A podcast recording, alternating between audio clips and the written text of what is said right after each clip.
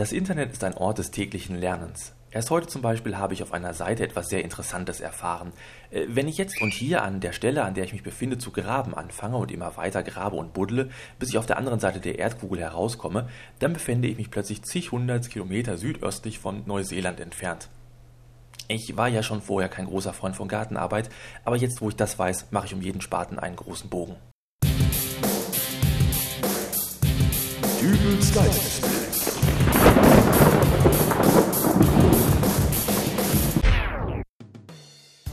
Hallo, grüß Gott, moin moin, wie auch immer und herzlich willkommen zur 41. Ausgabe von Dübels Geistesblitz. Eine kleine Quizfrage. Würdet ihr euch einen Film anschauen, in dem Tom Hanks, Bill Murray, Kevin Klein und Jeff Goldblum mitspielen? Ich nicht. Und das liegt gar nicht daran, dass ich diese Schauspieler nicht mögen würde. Im Gegenteil. Tom Hanks ist klasse, Bill Murray ist für mich der ewige Geisterjäger, Jeff Goldblum fand ich in Jurassic Park ganz hervorragend und Kevin Klein äh, ist auch nicht so übel. Aber ich bin der typisch deutsche Filmgucker. Und der typisch deutsche Filmgucker, der, der, bekommt amerikanische Filme mit einer deutschen Synchronisation präsentiert. Das Problem ist nur, die vier besagten Schauspieler haben in Deutschland alle den gleichen Synchronsprecher. Der heißt Arne Elsholz. Nun habe ich beim Rumsurfen im Internet herausgefunden, dass es sogar schon einen Film gab, in dem Jeff Goldblum und Bill Murray gemeinsam mitgespielt haben. Dieser Film hieß Die Tiefseetaucher und man hat das Problem so umgangen, dass eine der Rollen einfach von einem anderen Synchronsprecher gesprochen wurde damit der Zuschauer nicht das Gefühl bekommt, er hätte irgendwas mit den Ohren. Ich habe den Film leider nie gesehen und ich weiß auch nicht, ob es da Beschwerden von Fans gegeben hat, weil ihr Lieblingsschauspieler plötzlich eine andere Stimme hatte. Die sind ja wahnsinnig schnell beleidigt. Aber ich denke mal, der Super-GAU wäre wahrlich aufgetreten, wenn Tom Hanks und Kevin Klein im Streifen auch noch aufgetaucht wären.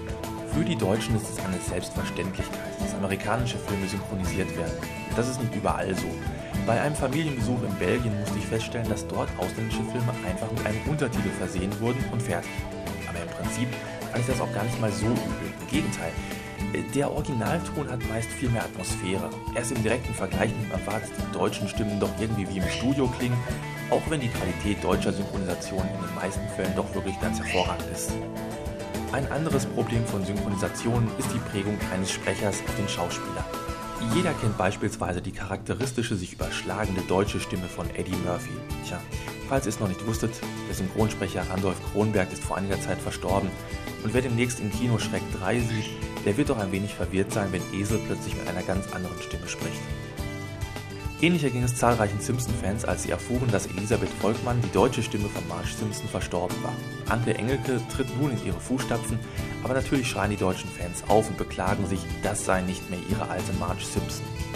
Bevor es DVDs mit mehreren Tonspuren gab, habe ich mir für Unsummen früher englischsprachige Videokassetten meiner Lieblingsserien aus England schicken lassen weil ich unbedingt mal die Originalstimmen der Raumschiff Enterprise Crew hören wollte. Heute gibt es das alles gratis dazu, wenn man sich einen Film kauft. Und wenn es mit dem Verstehen doch etwas hapert, dann schaltet man halt einen deutschen Untertitel dazu. Aber warum synchronisiert man überhaupt Filme? Ein ausländischer Film wird synchronisiert, damit auch der nicht sprachgewandte Deutsche daran gefallen findet. Okay, aber jetzt kommt die nächste Quizfrage. Wurde schon einmal ein Film deutsch synchronisiert, obwohl er bereits eine deutsche Tonspur hatte? Und die Antwort lautet ja.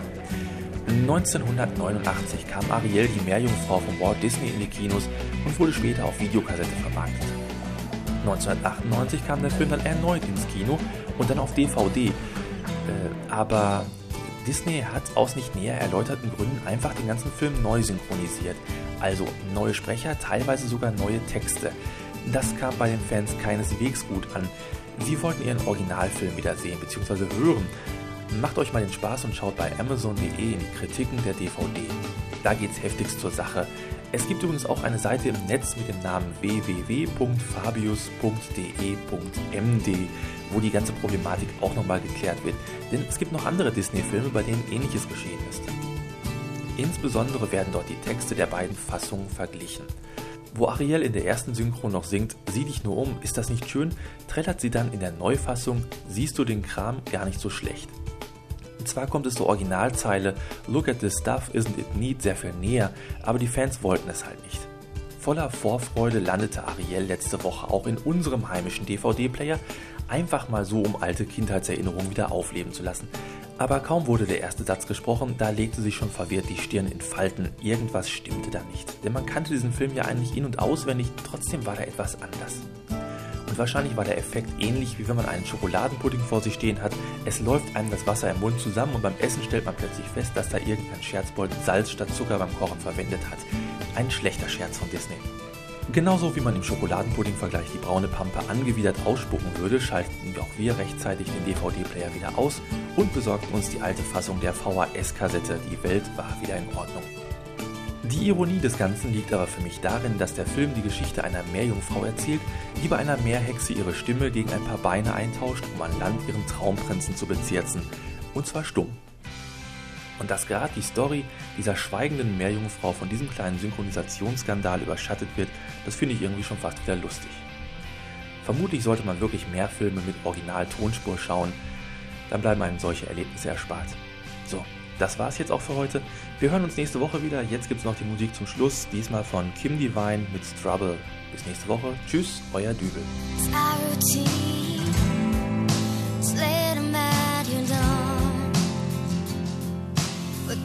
to a movie.